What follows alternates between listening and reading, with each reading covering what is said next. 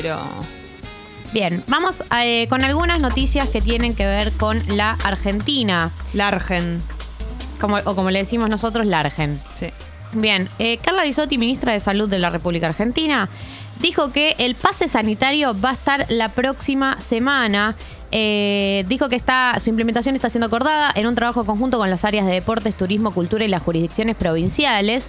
El pase busca poner en relevancia lo que significa completar los esquemas de vacunación. Recordemos el eh, este pase sanitario del que se está hablando es sería como el, el vale que diría que vos tenés la- el esquema de vacunación completo que te va a permitir entrar a muchísimos eventos masivos. Por eso es un, un pase que están haciendo con deportes, turismo y cultura, ¿no? Porque tiene que ver con los eventos masivos culturales, que tiene que ver con ir a la cancha, que tiene que ver con un montón de cosas. Eh, digamos, es un tema que genera polémica, ¿no? Porque hay mucha gente que, que- que está en contra del pase sanitario, que Sí. dice, ¿por qué, viste, si yo no me quiero vacunar, me tienen que obligar para ir a para entrar a lugares, para entrar a eventos, digamos. Pero eh, en principio lo que se entiende es que no es que va a ser un, un pase sanitario estricto, onda que no vas a poder a ningún lugar eh, si no tenés el pase sanitario. Sí que cada, eh, cada evento tiene el derecho a restringirse el uso, a, a restringir el- la entrada de personas en función de si están vacunados o no. sí, a Ese es el derecho que quién tienen. entra, claro, obvio. Sí, porque actualmente ya se exige la doble vacunación para entrar a eventos masivos, locales bailables. Digo, eh, eh, de hecho, el ministro de Salud porteño, eh, Fernán Quiroz, descartó la aplicación de un pase sanitario estricto para ingresar a lugares de trabajo y transporte público. Por ejemplo, esas cosas no va a ser estricto, pero sí esto, lo que, lo que decíamos, eventos masivos, culturales y deportivos, locales bailables, que también están en su derecho de no querer eh, poner en riesgo a las personas que deciden ir a bailar o deciden ir a ese recital o deciden ir a ver ese show. Eh, no, no poner en riesgo porque obviamente la persona que no está mm, vacunada tiene más chance de contraer el virus y si lo contrae tiene más chance de contagiar porque seguramente te- tenga una, una carga viral más alta. Eh, entonces en ese sentido eh, sí eh, se está tramitando el pase sanitario, cada provincia lo va a aplicar digamos como, como lo decida, Eh, no es que se va a aplicar eh, de- de igual manera, ¿no? Cada jurisdicción está ultimando los detalles, hay algunas que incluso se niegan pero eh, sí que va a empezar a ser como un, documento legítimo, ¿no? El paso, el paso sanitario, uno de los documentos que legitiman, ¿no? Para la entrada a ciertos lugares. Con cada provincia, digamos, era distinto. La primera que lo decidió establecer fue Tucumán, que entró en vigencia desde el miércoles y que va, a entrar. eh, digamos, va a regir hasta el 31 de diciembre. Eh, a partir de eh, ayer, Salta también empezó, hasta fin del 2021. También, digo, ¿por qué se empezó a aplicar ahora? Por esto de la variante Omicron, como que algunas provincias están decidiendo reforzar eh, los mecanismos de cuidado porque se quieren cuidar o quieren prevenir la expansión de la nueva variante. Eh, Santa Fe todavía no empezó, eh, no, empezó a aplicar. y, eh, por ejemplo, Mendoza eh, es una de, las, una de las provincias más reticentes porque eh, su gobernador Rodolfo Suárez dijo que la vacunación es, no es obligatoria sino voluntaria.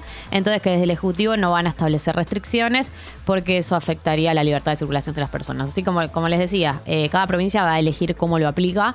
Pero bueno, sí se va a transformar en algo que igual lo veíamos viendo en otros países del mundo. En un montón de países del mundo te piden el certificado de Claro, vacunación para entrar hasta comer a un lugar. sí. Pero bueno, Y acá, hace bastante Sí. también, no, ni siquiera es de ahora. Sí, totalmente, totalmente. Eh, así que, bueno, de acá en adelante vamos a empezar, supongo, a incorporar eh, este, este tema del pase sanitario para algún tipo de evento.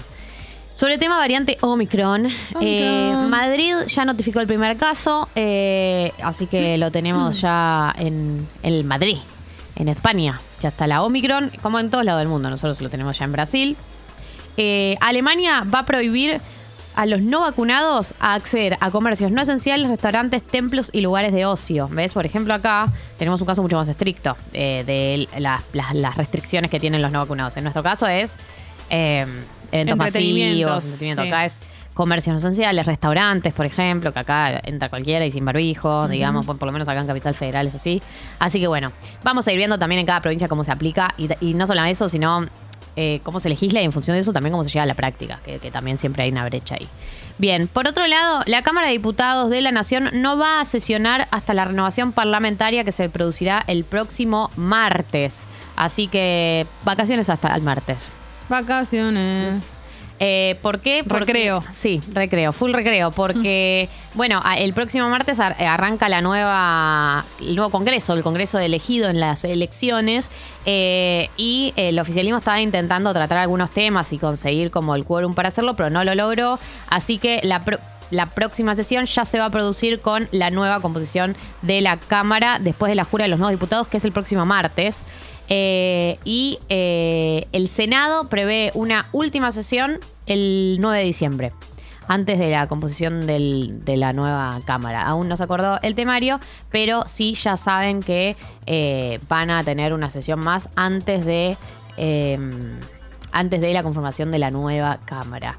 Bien, eh, hay una noticia que tiene que ver con una renuncia dentro del gobierno, que es que renun- renunció Débora Giorgi, la segunda de Roberto Feletti en Comercio Interior. O sea, eh, Roberto Feletti es una persona muy nombrada en este Sí. programa en el último tiempo porque lo seguimos de cerca, todas sus negociaciones para que no suban los precios. Eh, la salida de Débora Giorgi fue confirmada por el Ministerio de Desarrollo Productivo a menos de dos meses de su llegada al gobierno, ¿no? Y siempre que hay una renuncia, más cuando es de una, una segunda, ¿no? Empiezan las especulaciones sobre qué fue lo que pasó, sobre si había diferencias. Eh, Débora Giorgi cumplió funciones públicas vinculadas a la energía, la industria y la producción, tanto en provincia de Buenos Aires como a nivel nacional entre el 99 y, 20 y el 2021. Eh, dicen que eh, mm, no que, quienes trabajaron con ella aseguran que no tuvo una buena gestión en el Ministerio de Industria, dicen también que el decreto presidencial que la designaba como subsecretaria nunca fue firmado por presión de culpas, como habla, se hablan de internas, ¿no? es una situación de internas. Eh, y además, eh, su paso por, eh, eh, por el gobierno anterior no era bien visto por el ala albertista, así que también en ese sentido creo que se da en ese marco. Ella había tenido un rol importante en el diálogo con las empresas fabricantes y comercializadoras sobre el tema del congelamiento de precios. Así que eh, dicen que detrás de la de la ausencia de su ratificación en el rol, por esto que te decía que nunca fue ratificado el rol, y de su salida, está la decisión directa del presidente Alberto Fernández. Eh, así que bueno, parece que le dijo muy rico todo, muy linda la novia, Hasta acá llegamos. muy rica la torta. Te agradezco, te voy a pedir que te retires, que te Mm. pases a retirar. Bien, en último término, eh, hallaron el, el cadáver de una mujer eh, en el allanamiento en el que se buscaba a Nancy Videla. Recordemos que Nancy Videla eh, estaba desaparecida desde el viernes y ayer, el día de ayer, la policía recibió un llamado anónimo de una mujer que decía que ella había conocido a Nancy y que creía que en, en el, domi- el domicilio de una persona que ella conocía podía llegar a estar porque la había visto el viernes, ahí que es la última vez que la vieron, ¿no? Que la había visto ir a ir a ir el viernes a este domicilio, que ella eh, no quería que se sepa su identidad y que ella estaba en una situación muy muy tensa porque seguramente no debe haber sido fácil hacer ese llamado, ya que ella conoce a la persona a la que está denunciando, digamos, porque el domicilio de la persona que está denunciando está pidiendo que vayan a allanar un domicilio. Eh, Está en una situación donde eh, decía que le era muy difícil hacer la llamada, pero que ella sabía que el viernes eh, Nancy había estado en ese domicilio, entonces pedía que vayan a allanar. Bueno, ¿qué pasó? Se- mm, el ministro de Seguridad bonaerense, Sergio Berni, después de que hicieran un allanamiento a este domicilio, confirmó que se encontró un cadáver en este domicilio en la localidad bonaerense eh, de Ingeniero BTG. Eh, dice, que dijo Bernie, encontramos un cuerpo que es aparentemente femenino, hay que hacerle la identificación. Por toda la investigación que estábamos haciendo, estábamos convencidos de que ahí podíamos encontrarla, así que rompimos el contrapiso y encontramos un cuerpo femenino. ¿Cuál fue la O señal? sea, falta, falta todavía un, un paso para saber. Sí, pero ¿cuál fue la señal? Eh, esta persona que fue denunciada, digamos, eh, acababa de construir un contrapiso, estaba como recién construido, eh, un cemento fresco, fresco, fresco, eh, unos días des- después de que esto sucediera. Entonces eh, fueron a ese contrapiso y en ese contrapiso encontraron el cadáver, como rompieron el contrapiso y ahí encontraron el cadáver. Me parece muy perturbador. eh, un hombre de 70 años es el que está de- denunciado y en, en el allanamiento que hicieron y en donde encontraron este, en la casa de quien encontraron este cadáver. Eh, lo que me parece muy perturbador es que mm, no solamente eh, eh, seguramente habrá asesinado a, la, a la- la persona que sea que está ahí, sino que cuán perverso tenés que ser para después construir un, un contrapiso para esconder el Terrible. cadáver, o sea, un nivel de perversión y de locura que es muy, muy alto, la verdad.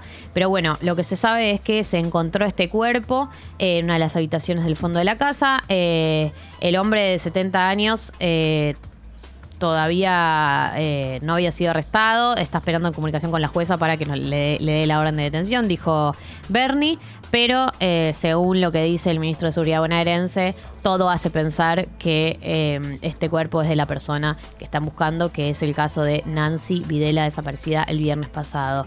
La verdad es que que es una angustia seguir dando noticias de asesinatos, de femicidios que nunca se terminan, nunca, No. nunca, nunca se terminan, no importa cuántos avances tengamos, cuántas E le pongamos a las palabras, la realidad es que la, la cifra de femicidios no, van- no baja en la Argentina.